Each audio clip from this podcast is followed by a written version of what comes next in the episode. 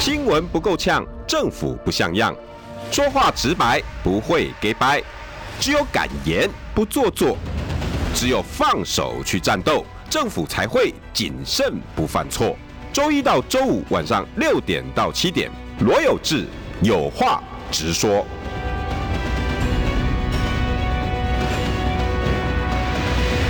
新闻不够呛，政府不像样。欢迎收听中广新闻网有话直说。大家晚安，我是罗有志。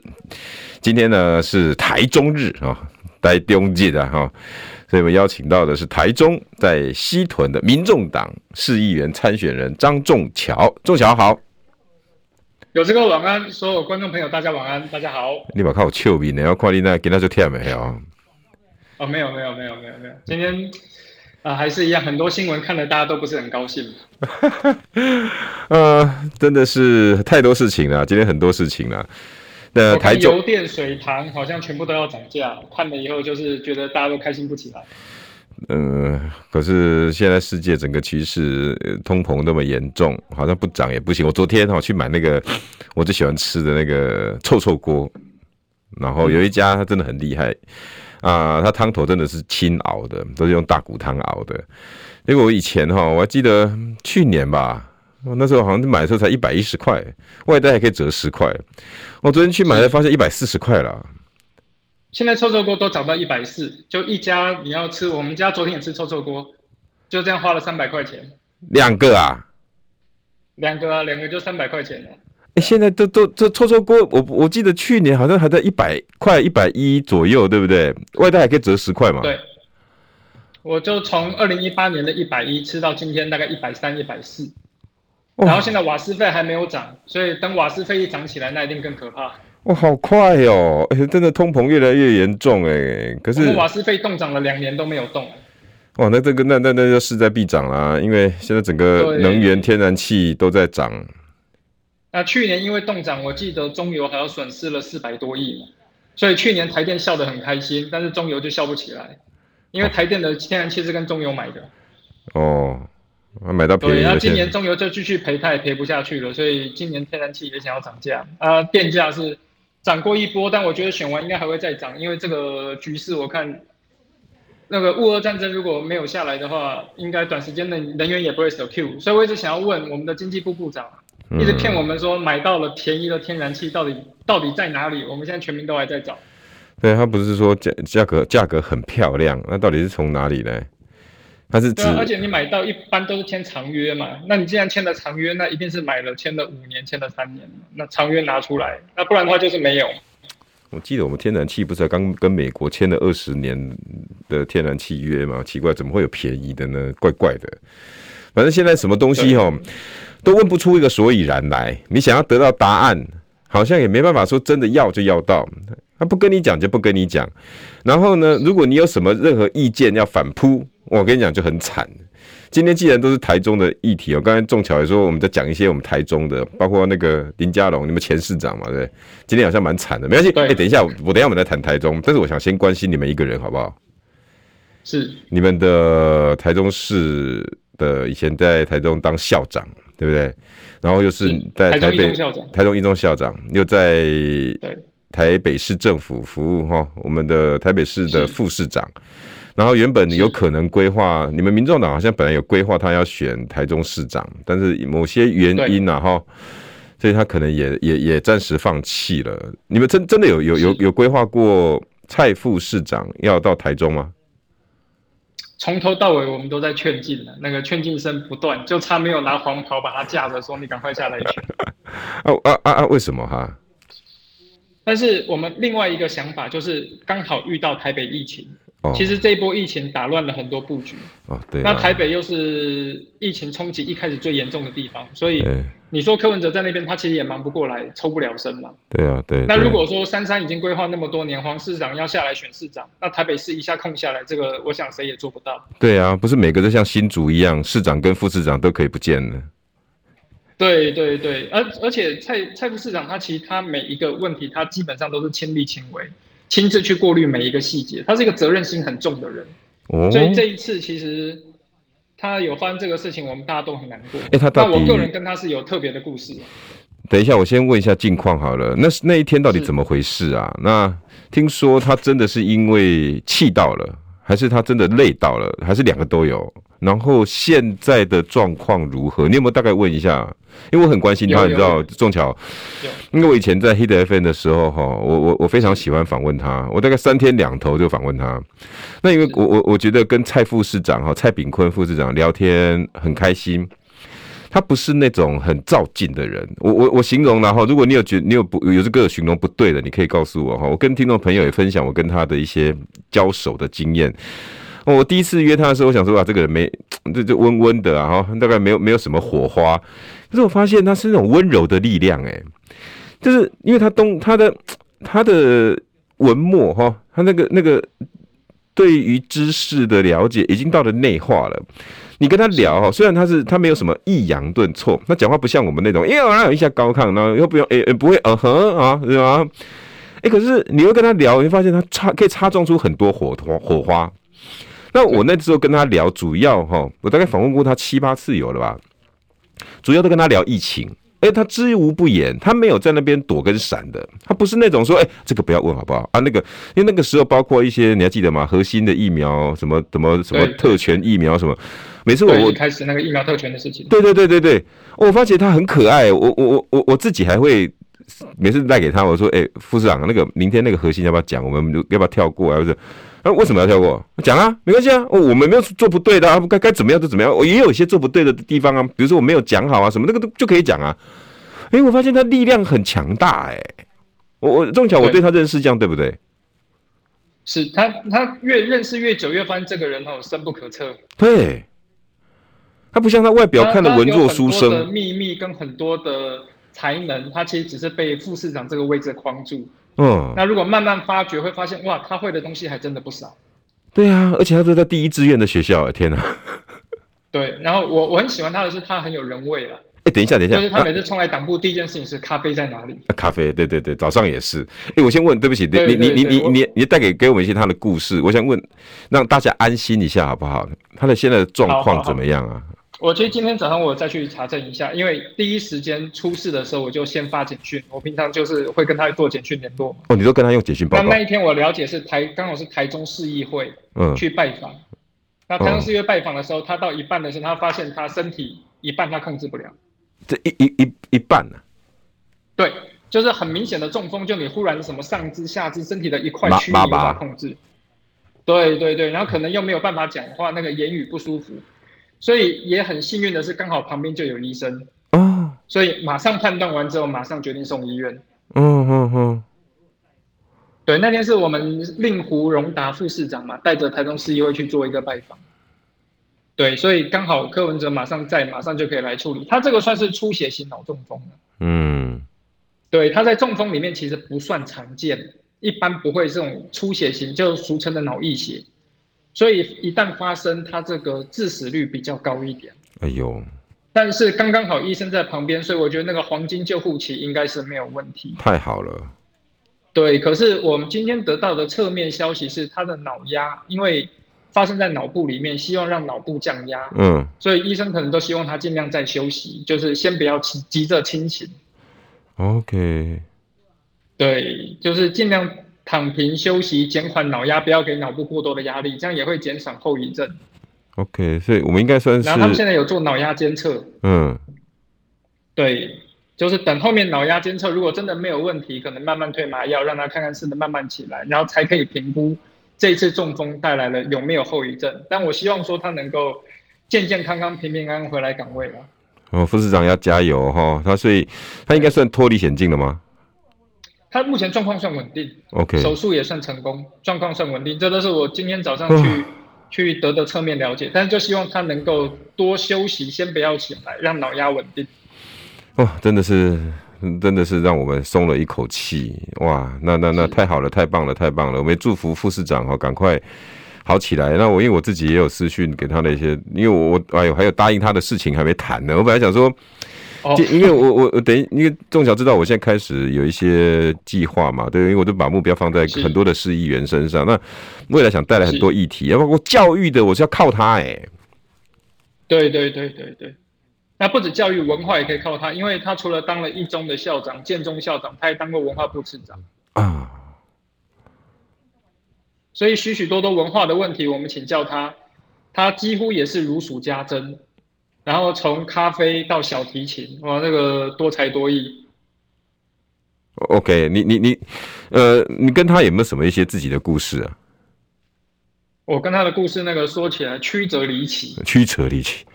对，今天的观众朋友就是很棒，可以这个置板凳做摇滚区。OK。对，因为我那个时候我刚来党部，原本是副执行长，那高虹安委员推荐我当党部主委，那这个案子送到中央委员会之后，引起了很大的争议。然后当时因为我一个人没有过，所以我们所有的主委全部都没有过。对，所以当时反对我就任的就是蔡炳坤蔡副市长，那个时候是民众党中央委员。对，那我后来就想说，哎，这个不不对，那我赶快跟副市长联络一下。那我就辗转请朋友说，哎，可以跟副市长联络。那副长一看到我联络之后，就很爽快跟我约在他们家门口的咖啡厅。然后坐下来，他真的就是很温和的一个人。他说：“仲桥，我一直觉得事缓则圆。那我之前不认识你，但是我们今天让我好好认识你。认识你完之后，如果我觉得你是任，我尽全力的支持。那其实很温暖，也很感动。他是一个非常坦白的人，我们两个当下就是感觉上可以交心。那他就立刻跟我分享他台中市所有的人脉。”他过去对市政的看法，那最主要的是人脉很重要，因为他知道我们一开始经营台中市，尤其像我们这种阳春主委，哦，认识的人也不多，真的就是必须靠有一个能够领头的人带着我们，把我们最不足的那一块补齐。那蔡副长那个时候真的就是非常的支持，然后接下来他给我最大的压力就是我们每每一个月要开两次会，那这两次会他就会把台北市。所有发生的状况跟台中市当地的状况做结合，对，那蔡副市长这一块哈，不好意思，就你会感觉到一个长辈了，他一直叮咛你，然后在你没有做好的时候，他会想办法把你扶起来，然后帮你除了介绍人脉之外，我一直形容他们是海军，海军，什么叫做海军？嗯，对，海军就是。当这个滩头堡我们打不进去的时候，他可以从台北来帮我们支援。诶，那个谁，我们仲小可能去拜访一下，你有没有机会去？然后让我们去冲锋陷阵。所以我们有一个长辈，有个海军队，我们一开始做这个一般市政的时候非常的重要。嗯。那外传很多人都说什么？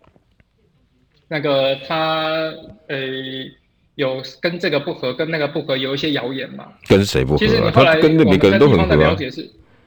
对啊，我就新新闻难免都会有点谣言嘛。嗯，对，之前有传过说他在中央的部分，但是我后来发现不对啊，我在地方听到的都是他说我全力支持谁，我就全力支持谁。他会私底下打电话请这个人拜托来帮，拜托来帮忙。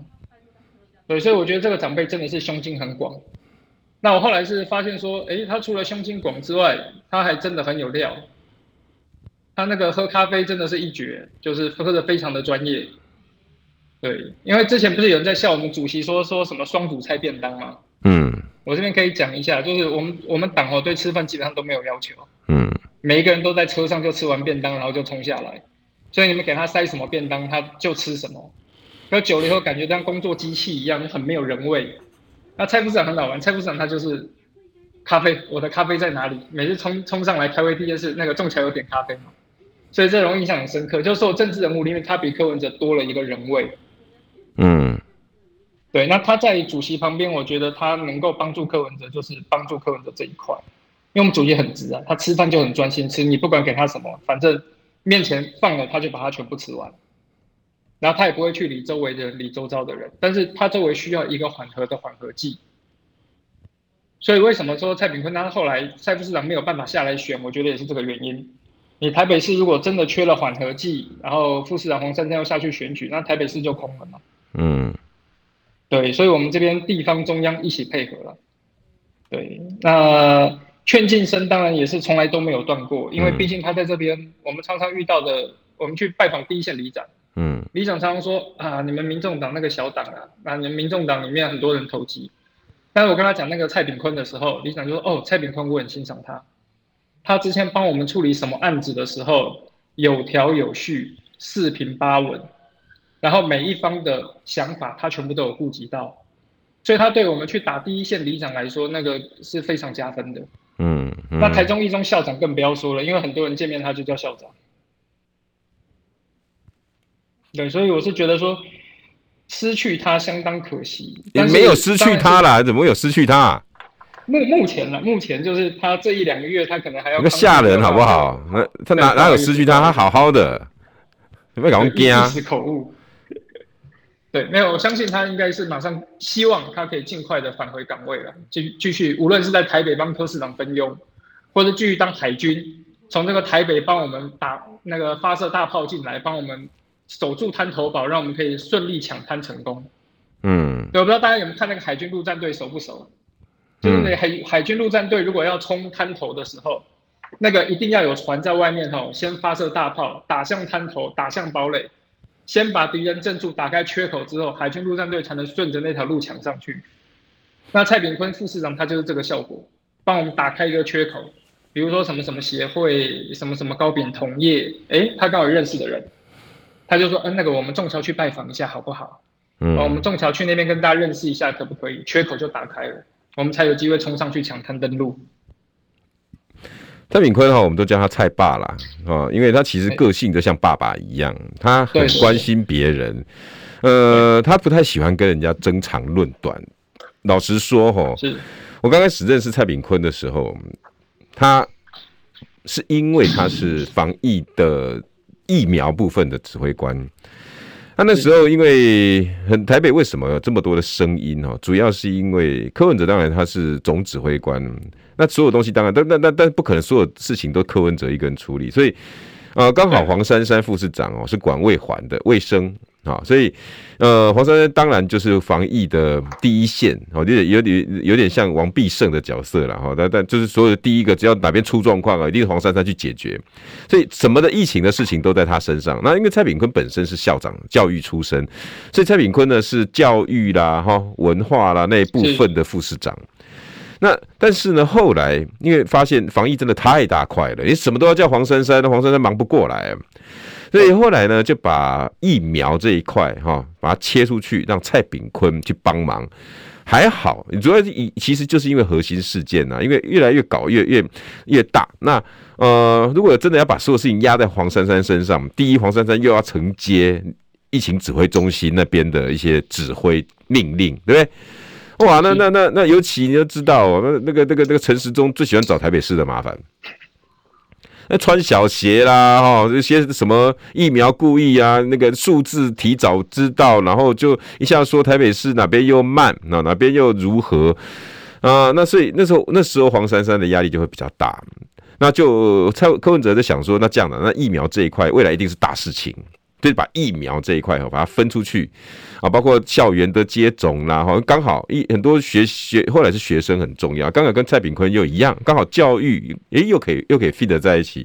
对，但是呢，那就有人开始讲了，诶，是不是蔡炳坤抢了黄珊珊的光芒啊？啊，什么诶诶，是不是柯文哲觉得黄珊珊能力啊没办法 cover 啊？然后蔡炳坤呢故意啊这时候趁机拉一点权力。我听你们在胡说八道，我觉得真的就是你知道，这是好事分子哦，总是有一大堆啊，就故意要去讲蔡炳坤的什么权力欲望，拜托你们去认一下蔡爸好不好？他就是那种你什么任务交给我，那我就把它处理掉，不是我的事情哦。而且而且是很负责的那种，巨细靡遗的那种，巨到迷我们都怕。对，那如果不是他的事情呢，他也不会去管。不是说什么啊，台北市政府这个不干我的事，不是他不会故意的，是说啊，这个我要啊，我要表现这个东西，我有表现机会。蔡炳坤不是这样，那每次我访问他，因为说实在的哈，疫苗真的跟他完全无关，从来也不是他的专长，也不是他的业务。几年来哈，他当副市长这么多年来，他从来也没管过卫生，因为他就不是那种我去插手人家的事情。结果呢，突然之间要他责任加在他身上，我跟你讲，他这个人就是这样，他就是就是学者性格，教育每个事情呢，一个学生都不能跑，一个学生都要照顾到。所以你看他哈，他每次带来那个笔记本啊，巨细靡遗，他会就就像那种在做学问一样，他真的是一个学者。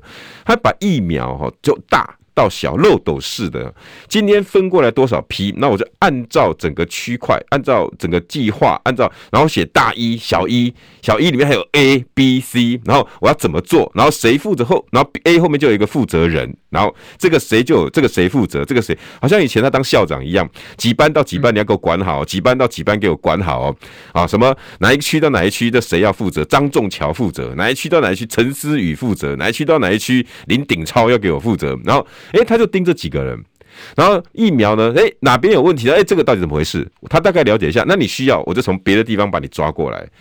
他真那种，真的真的是自学风格，你知道吗？哇，那个小抄，不要说小抄了，那个大抄了吧？他真的是满满的一整本啊！他那你会让人家觉得很安心。然后他他只要来到我这边的时候哈，两边一访问，我跟他在对谈，他又不会照本宣科。因为他讲的很生动，那你不要看哦，那个一万剂哦，看起来好像很简单，没有。我告诉你，我用了四个人哦，才把它分配完成。可这四个人，我每天都要盯他们是怎么什么什么，但是我相信他，他一定可以做得很好。这个疫苗哦，那什么？但我跟你讲，他从不可口出恶言，真的从不口。虽然指挥中心一直弄他，一直弄他，但是我跟你讲，我在访访问他这么多次，他一次都没有。他没有讲过陈时中坏话，也没有骂过流行疫情指挥中心，也没有抱怨过。我觉得这是最难得。你知道我们这种主持人哦，有时候想要见缝插针，问一句说：“哎，可不可以从蔡炳坤手上，然后讲陈时中就是一个呃什么权力欲望很重，故意弄我们台北市，一定有很多这种人。”他一句话都没有说过，他就是温文儒雅，然后把事情讲完。但是讲完之后，你会发现，哎，中央真不公平，就是你知道吗？很厉害啊！你说厉害，可是言语的艺术。对，他不会去抱怨，不会去开骂，可是他该做的事情做到，他也让你知道不是我们的错啊！蔡炳坤真厉害啊！其他的台中市长呢？等下我们广告再来讲。新闻不够呛，政府不像样，最直白的声音，请收听罗有志有话直说。新闻不够呛，政府不像样，欢迎收听中广新闻网有话直说。大家晚安，我是罗有志。这个台湾社会哈，我都有发现了，真的很认真的在每个角落做事情的人。常常在台湾冒不出头啊，或者是就是反而在这种哈那个邪魔当道的环境里面，就不会想要去去强出头。我应该是这么讲。刚刚上一段讲到哈，蔡炳坤真的是一个好人中的好人，学者中的学者，而且难得的是他不是那种老学究的学者，他是可以把事情做得稳稳当当的那种。历任两个第一志愿的学校，建中、台中一中，哎。每个学生爱死他了，每个人都叫他蔡爸。这学生不是不是只有叫蔡蔡校长而已，是要叫蔡爸、蔡爸、蔡爸。那个知道蔡炳坤，他现在帮自己取的新的流行外号叫坤爸。对对，坤爸、坤爸、坤爸、坤爸、坤爸、坤爸、坤爸、蔡爸、坤爸、坤爸，真的是那个知道大家跟他的温度。可是呢，台湾的政坛环境啊。台中啊，我们今天光讲台中就好了。那多少人的妖魔鬼怪或奇怪的那种做事方法，却可以大行其道。我真的真的很多不公公平的事情，我无法想象。你们台中啊，林台中啦，哦，对，仲桥讲话也是那种比较温文儒雅型，我比较那种呛辣直行。来，邀请到的是台中市西屯区议员张仲桥。好，各位观众们，大家晚安，大家好。我要尽量学有志哥一样讲话抑扬顿挫，不是抑扬顿挫，你学不来了。不是每一个人都可以抑扬顿挫，不用特别去学谁，你一定有你自己张仲桥的风格。就像蔡炳坤，一定有坤爸、蔡爸自己的风格，他也不用去学管中敏啊，他也不用去学每一个，他就我们做就是做自己。但是你你把你每件事情做到最好，那个就是坤爸了，是那个就是蔡炳坤了。我说蔡炳坤他也从来没有不会去去去张扬，不会讲话很很夸张。那个那个是我们这种名嘴哦，那种这个专泼啊，只是靠一张嘴的这种人专门在用的。你们比我们专业的多，你们不需要跟我们一样。但是你自己，我觉得大家都会有观察。你看蔡炳坤一个这样台中出生的一个一个校长哈，一个人物。然后做事是如此的妥妥当当，现在却要跟病魔奋斗，没关系，我们希望他努力，希望他加油。你们台中出来的哈，今天哈连续几件事情都是跟你们台中有关的。第一个林佳龙，一下子哈要选新北，一下子选台北，台北一直在那边我要 plus，然后提出建设，结果呢，蔡女皇一出来之后呢，啊好好，我去新北，去新北呢，第一个政见就出状况。第一个政见是什么呢？我当选之后哈，要把恩恩案哈，大家恩恩案，等一下看看看你知不知道哈？我把恩恩案哈全程公布，公布干嘛？啊，就是要打侯友谊啊！你们你们你们你们这样子一个，我跟你讲，林佳龙应该也是学者出身呐、啊，他不是一个这种典型的政治人物，可是沾上民进党的边就变成这样了。林佳龙后来发生什么事情呢？哎，仲桥，最最新的发展有什么什么发展？有最新的发展，当然是原本我们那个台湾经济党的张博洋嗯，看到他这个证件之后，自己人都看不下去，就说你怎么会用这种方式来做选举？你在消费一个受难者。结果非常快的，那个台湾经济党马上就发了声明，说我们这个要必须道歉。然后博洋昨天跟他朋友的截图还出来，他说我这个会说明清楚，但是我绝对不会跟林佳龙道歉。就今天就立刻被解职，然后也改口。对，所以这个坦白讲了，你如果要做这个案子，自己人都看不下去，这是第一点。然后第二点是，你如果真的打恩恩案，恩恩案这件事情，其实证据都已经交给检调了。我之前也在讲，打恩恩案之后，你反而伤到的可能是前疫情指挥官、防疫指挥中心的陈时中。所以，我们今天看到有点，今年的选举跟平常不一样，今年选举是跨县市乱打。为什么跨县市乱打？嗯，原本林佳龙一直想要选台中。后来跑去说他要选台北，再后来跑去说他要，最后没有办法，台北没有位置，他去了新北，所以这个一一次联动了很多个区域。然后林志坚原本说打死说他不选，他就是要新竹大新竹合并，后来林志坚跑去了桃园，然后现在打那个林佳龙的，又是原本在台中中二选区，原本一度传出他可能要补选立委，但后来他这次在高雄三民区。所以现在全国好像都变成不分区大乱斗，嗯，然后你看林志坚，林志坚的情况也是一样的情况嘛。那林佳龙也是，林佳龙超出恩恩案的事情，第一个是自家人看不下去，就你稍微真的有理理性一点的人，我觉得一个疫情的处理是可以公平的，尤其在那个时候忽然大量的疫情爆发，我觉得双北都承受了极大的压力，所有的行政流程都可以检讨。但是检讨不不代表说它可以变成一个政治斗争的工具。如果我要选一个未来的市长，他上来第一个是想到了政治斗争，而没有想到我要给这个城市创造什么愿景。嗯，那我要选这个市长做什么？他只是一个政党政治或斗争的工具。我们希望看到的市长都是能够提出愿景、提出内容。对，那林佳龙其实，在台中市他留下的故事真的也不多。我们感觉的是，更多的是他想要发挥他的政治能量，再往上一层楼。所以台中市没有马上去排队，台北市台北市没有以后，他觉得哎新北也不错，然后到了新北，他想要给别人一个避难英雄的感觉，嗯，但是他却去消费了一个这一次台湾所有人最大的一个伤痛，近八千人死亡，台北市忽然那么多人感染，我们流程可以检讨，但是他想要的是拿他当选举工具，让自己选上。我觉得如果今天是林佳龙，他如果真的是有德有才，他想要选。他可以说这个流程哪里有问题，我们应该怎么修改？我们提出改进办法，我们提出具具体的检讨事项，而不是先画一个靶，说你台北市、你新北市一定有藏证据，我上来以后我要把它完全摊在阳光下来公布。今天是有什么证据没有公布的？老实说出来啊，你提出来，我们大家谈拿出来谈嘛。所以其实让人感觉相当的难过了。你如果要讨论这个的话，他在台北、台中市之前留的那个摊子不是更大？那个海水采矿案，嗯，对，他在台中市，大家只留对他最大的印象就是海水采矿，他跟一个艺人皮包公司签了一个一千亿的 MOU，那这个事情你要摊在阳光下给大家看，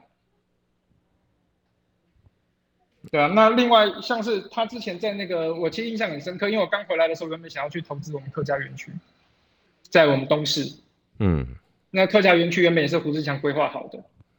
对，但一上来以后，案子完全被推翻，换地点、增加预算、拖延工程，然后到最后能不能配合好都不知道。所以林佳龙是一个有点，你觉得他好像是学者出身，你觉得他好像有理想，他好像把自己想要包装很文青，但实际上好像每一件事都做一半，做一半，做一半漏一点，然后最后跑到了新北，说他摇身一变变成所谓的大侯英雄。呃，我是觉得这个他永远不会是打猴英雄啦。讲一个恩恩案就是打猴英雄，请问一下他来他来台打猴英雄，他来新北市几天？几天？两天？前面要么你也是何博文打的比较辛苦，要么也是卓冠廷打的比较辛苦，要么也是戴伟山拼命的去找资料。请问一下，什么时候轮到你林家龙来挂对话位？你几乎就是拾人牙慧、割人稻草而已。请问一下，你林佳龙还会干什么？更何况恩恩案，你来两天你就了解啦、好强啊！但是他，但是他没有内容啊，他就是一个没有内容的。我们之前得到的消息是他同样做一个如法炮制的东西是打卢秀燕，所以他那个时候他跟我们台中市很多的这个商会跟很多的这个商，来仲桥，我们休息一下，广告回来，我们再来讲林佳龙跟蔡启昌。新闻不够呛，政府不像样，最直白的声音，请收听罗有志有话直说。新闻不够呛，政府不像样。欢迎收听中广新闻网有话直说。大家晚安，我是罗有志。今天看林佳龙哈，现在到新北了。我讲真的，一个政治人物，你能对个地方多了解？林佳龙不在台中，你说十年磨一剑吗？大家当初感动的不就真是你十年磨一剑吗？你十年磨一剑，结果当了四年的台中市长，把全部人全部气疯了，全部赶跑了，全部都看破看破手脚了。我还有一个朋友哈，他是台中。哦，某一个上市公司啊，那个建筑物还挺明显的。那之前的每每次去他那边哦，因为我我就对对于那时候对民进党某一些人我不是很很很看好啊。林佳龙，我觉得他就是空有，他就是一个民进党的国民党人，就是一个学者。那但是呢，呃，看起来很努力，但是讲不出一个所以然来。没关系，我常常我去看我朋友，两个就吵，因为不不也不算吵了，就会他就觉得林佳龙好棒哦，哇，那个多有魅力，你看做事多专注，然后你看那。个勤俭嘛，就骨力的呀。台中啊，你讲哭十年啊，这摆嘛，给我好一个机会。那时候林家龙会赢，是因为大家觉得好一个机会，你哭就顾啊嘛。结果呢，一上任之后哈，我这个朋友后来过没多久，大概半年吧，我昨天我去找他，然后他就我就在他办公室，在他大楼上面，往就在那边，我说：“哎、呀，林家龙基本上做半年啊，你应该嚯、你公司跟关系较好，力挺他呢，吼。然后你现在跟他一定感觉很好。”卖个公鸡趴了，啊，林林佳龙哎，你别再跟我讲他了。我说哎哎哎哎，当哎，才半年呢，你基本是那两个叫避免啊，上盖避免是伊不爱插不啊？我说那也不爱插你。啊，选举进前甲我答应一两三事，哦，我嘛无甲伊要求我公司的代志。迄拢是我我我阮附近吼，比如西屯区，迄个环保甲阮做好，迄个迄个迄个土地，迄个阮诶饮水甲阮弄好，迄个啊我拜托伊三四届啦。来两届派人来两届问导游，第有一摆伊家己来，徛外外外外办公室，啥物拢无甲我讲，哦，水嘛无甲我讲，空空那空气污染嘛无甲我讲，卡甲我讲讲，诶，即摆吼，我我甲你讲，我我甲想偌好，我即摆阁经营啥，未来我要做一个啥，我要做啥物大代志、大工程，后来就爆爆出那什么海水的那个那个那个淡化，海水淡化事件。然后呢，我朋友就非常生气，我来甲你讲。这啊，你搞的公会无为无为，你现在目中已经没有我们了，是不是？你想博的进政见要把我们做到嘛？哇，这我变成那一天哦，整个半个小时听他在在 complain，一直在抱怨，一直在抱怨。后来我就知道林佳龙会一个一个得罪这些人，因为他已经不会久听呀啦。他当选以后呢，就自己有一堆的想法，一堆的规划。他曾经答应过大家的事情，没有一件事情做到。这个就是林佳龙。他现在到新北呢，今天呢遇到一个最最最最尴尬。他呢一上来两天，然、啊、你不是十年磨一剑，那、啊、你不是很会捆？才到新北两天，他就说恩恩案一定有问题，我一定要到时候我当选把恩恩案的细节全部公布给大家，让大家公审。你怎么一下在掉？你来了解台中市，你基本冷刚的了解我新北市啊？你好厉害哦，马上可以出来指挥。所以谁不爽？哎、对不起哦，倒不是罗有志不爽哦，不是陈维文不爽，不是张仲桥不爽哦，不爽的是他们小绿。是激进党的新闻处新闻发言人，叫做张博洋，恶心呐、他的类似，他就这种，这这种话我不赞成，怎么可以这样？怎么可以这样？结果我想说，哇，哎，激进党真的终于有人哈出来帮大家说两句话了，哇，终于有人可以，哎，激进党哎，每天只会在那边罢韩呐，哈，唱衰啦，每天当炮火啦，帮民进党啊承受那种啊讲讲。讲干话，然后呃护航民进党在高雄哦，当个小绿好歹你也得对不对？人家偶尔骂一下林佳龙应该不会啊，不不不不不不出征，一堆人骂，哦、一堆人骂骂骂骂骂，骂到张博洋哦，只好把那个文章把它删掉，因为觉得嗯嗯不应该这样吧？啊，你这是你是多了解？他讲的也没错啊，其实讲的没错啊，结果呢，这样子一个没错的事情，嚯、哦，刚刚激进党党部更更厉害了。好威啊，林佳龙！为了你哦，激进党把张博洋开除了，不是开除了，拿掉他新闻的新闻处处解职解职。你怎么看？我就很佩服那个民进党那个势力，真的是大，大到说直接可以把他做解职。所以也也也另外一个也是凸显了这两党基本上目前情况看起来是共生的。你如果不跟他共生的话，你就找不到自己的出路。我觉得基进党原本在那个他离掉陈柏惟的时候，我还觉得说他是想要走自己的路，巩固自己党的独立性。但是这一次我反而是很好奇，说怎么会那么快就直接把张博洋做一个解职的动作？我两党理论上有独立性嘛？我如果独立性的话，我自己的内部的言论，即使对友党那么的没有那么友善，但我会把它当做是一个言论自由的空间来看。而且这个本来市政本来就是可以讨论的。没有到一个不能讨论的程度。如果说今天连不同的党派的媒体主任他自己想要对一些时事做评论，都面临到那么大的压力，都马上要出征，都被迫要道歉，那请问还有人敢讲实话吗？嗯，还是现在全部都变统统一口径、统一号令？民进党只要大旗一挥，所有人都必须要听，顺我者昌，逆我者亡。这次看起来好像就是顺我者昌，逆我者亡。对啊，我去批评任何政党其实都是可以的，即使说这个党跟我们是友好的，但是那属于我个人言论自由嘛。我们党部也不会对我做任何的处分，他顶多说这么激烈的话，可不可以下次不要？嗯，你如果直接有行政处分出来，就代表什么？你们的利益绑得实在太深了，深到你不做行政处分都不行。嗯，对，这哪有哪有这种事情？你说两个邦交国，你下面的其中一个，哎，部长说，哎，对另外一个国家的政策发出批评。那批评就批评了嘛，我可能就直接行政院长下令把他开除掉嘛，这不可能嘛？你这个党的党格在哪里？你开除陈柏威的时候，对陈柏惟请他离开党的时候，不就是为了你党的独立性吗？所以台湾激进党，我觉得这次透过这些事情，大家也可以看得很清楚，他完全是没有独立性，他就是跟着民进党后面走的。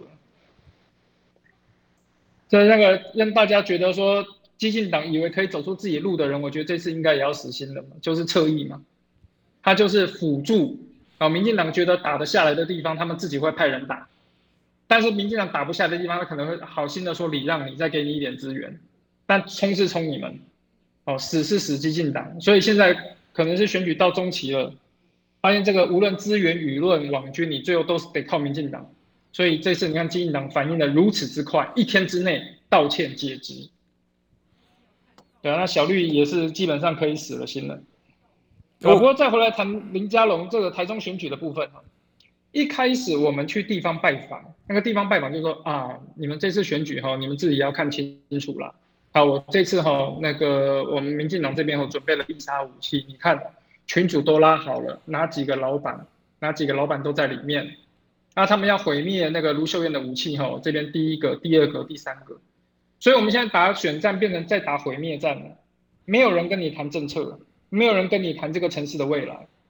我们很努力去研究什么台中公车干线啦，台中什么电塔地下化、电力稳定性啊，大坑步道民众陈情案，到了选举现在都没有人在谈这个，反而大家都很努力的要做负面选举，把对手拉下来，挖对手疮疤。这个选举文化如果一直延续这个样子，你说我们的市政怎么可能会进步？那只是沦为集体堕落。那今天有一个小绿出来，想要试着讲实话。还被自己人出征，然后被自己党解职，这个完全不可思议。哦，哦，好。然后我我跟各位讲哦，你看激进党哦，对，这是他们下午刚刚应该说刚刚了哈，最新的台湾激进党人事异动公告。一个党再怎么样，它是一个代表叫政治理念。什么叫党？我一直不欣赏国民党现在哈动不动要跟着主流民意走，什么叫主流民意？现在的主流民意是民进党的主流民意，现在动不动呢就是跟着主流民意走，结果现在激进党更惨，连自己的主流民意都没有，连自己的思想都没有。如果呢，他他现在这样哦，连子公司都不算啊，子公司好歹会自负盈亏啊，因为你里面一个人讲错话，台湾激进人士异动公告原。新闻舆情部主任张博洋解除职务，原政策部专员林敬堂调离现职。我想要问哈，为什么林敬堂也要调离现职？政策部的专员为什么要调离？本党后续亦将进行组织重整，强化教育训练。这句话什么意思？对不起啦，老大。对不起，对不起，对不起，叫两个囡仔吼，我家己无教好，一个叫做张博洋啦，还是做新闻的啦，发新闻稿的啦，对外发言的。这个舆情部主任张博洋，我把他解除了，我不让他做，别生气，别生气。原政策部专员林敬堂，什么叫政策部？要发什么文呐？哈，要要出去哦，政策一定要知道，就有点像议题设定中心。政策部哦，这歹这这鬼鬼点子他出的，这个鬼主意他出的，我们一起干掉啊！林进堂我们也干掉了，一次哈献上两颗向上人头啊，代表我激进党对你民进党的忠诚。对不起，两个我都干掉了，绝对不会再犯。再来，本党后续亦将进行组织重整。对不起啦，我们里面哈这些人有问题啊。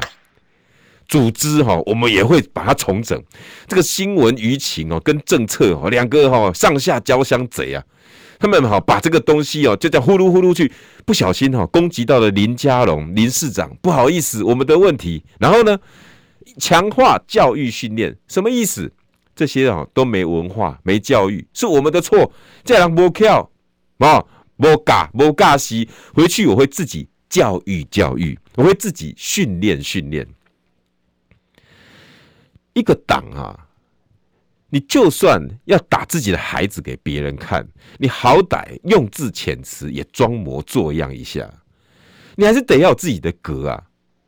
也许你可以写原新闻舆情部主任张博洋因啊言辞不善，造成轩然大波，破坏两党和谐。